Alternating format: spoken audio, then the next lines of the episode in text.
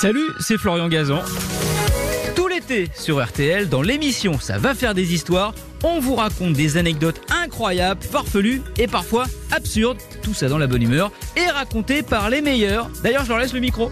RTL, Ça va faire des histoires. Bon, Hélène Gâteau, vous allez nous parler euh, de la police et pourtant, je vois que Euh, vous allez nous parler de chats. Donc, Eh euh, il y a oui, quand même un truc Alors, qui les, me- les chats, c'est pour vous, Flavie, parce que je sais que vous aimez les chats, donc je voulais Absolument. raconter une histoire autour Ah, des merci. chats aujourd'hui. La police, pourquoi? Parce que je vais vous parler des chats de Richelieu. Et Richelieu était ni plus ni moins quand même le premier ministre Hmm. sous Louis XIII, donc on peut dire qu'il était un peu le patron de la police. Hmm. Voilà, c'était un petit peu tiré par les cheveux. Il a passé mais- un coup de fil à Florian Gazan tout à l'heure. Ah voilà, c'est ça, exactement. Ben oui, Louis Flavie, lui Flavie, euh, Richelieu n'avait pas un ou deux chats, il en avait 14.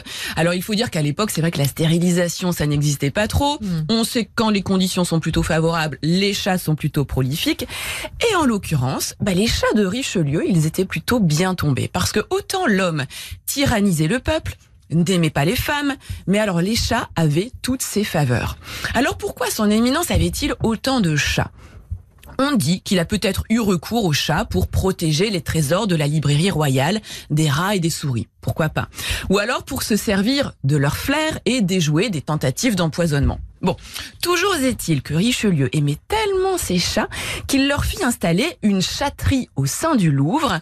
Oui, oui, les chats avaient leur propre pièce et attenante à la chambre du cardinal, s'il vous plaît. Quelle chance quand même de, dormir juste à côté de Richelieu. Mais ce n'est pas tout. Il partageait aussi son lit. Oui, ils, étaient- conviés parfois sous sa couette. Ils étaient soignés par les médecins personnels de Richelieu et ils étaient nourris au blanc de poulet. Et pour veiller sur eux, ils avaient deux serviteurs qui s'appelaient Abel et Tessandier. Alors il arrivait aussi fréquemment à Richelieu de recevoir des ministres ou des ambassadeurs avec un chat sur les genoux, d'autres qui jouaient dans la pièce, ou même on rapporte des entrevues avec un petit chaton caché dans la manche du cardinal. Alors quel rôle ces félins ont pu jouer auprès de cet homme si puissant? Est-ce que Richelieu a été le précurseur de ce qu'on appelle aujourd'hui la médiation animale, hein, c'est-à-dire les chats comme facilitateurs de la relation à l'autre? Est-ce que Richelieu se sentait apaisé, moins stressé par les ronronnements du chat? Est-ce qu'il a l'inventeur de la ronron thérapie. En tout cas, le rapport de Richelieu à ses chats a inspiré un poète de l'époque, François Ménard, qui écrivit en 1642, et je vais le citer, le tyran mitré de la France trouva pourtant un cœur de chair près de la miaulante engeance. Dans les rares et courts moments que les politiques tourments nécessitaient d'intermittence, un panier de chatons charmants divertissait son éminence. Alors au sein de la noblesse, tout le monde connaissait les rats, les chats, pas les rats. Pourquoi pas? Mais non, justement, il n'y avait plus de rats grâce aux chats.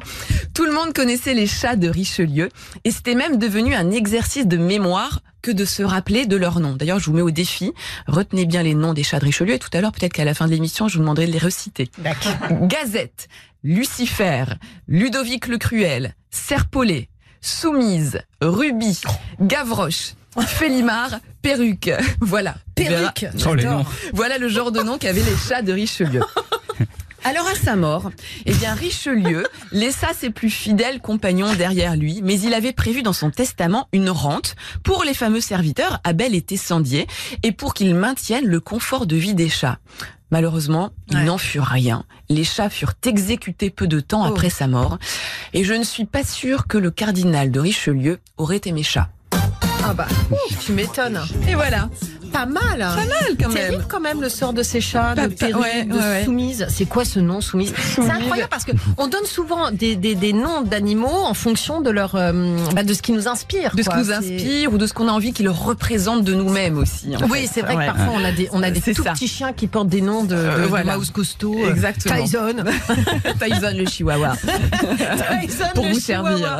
Bon, en tout cas, Les perruques, c'est le chat d'Obispo, non, c'est ça? Très certainement.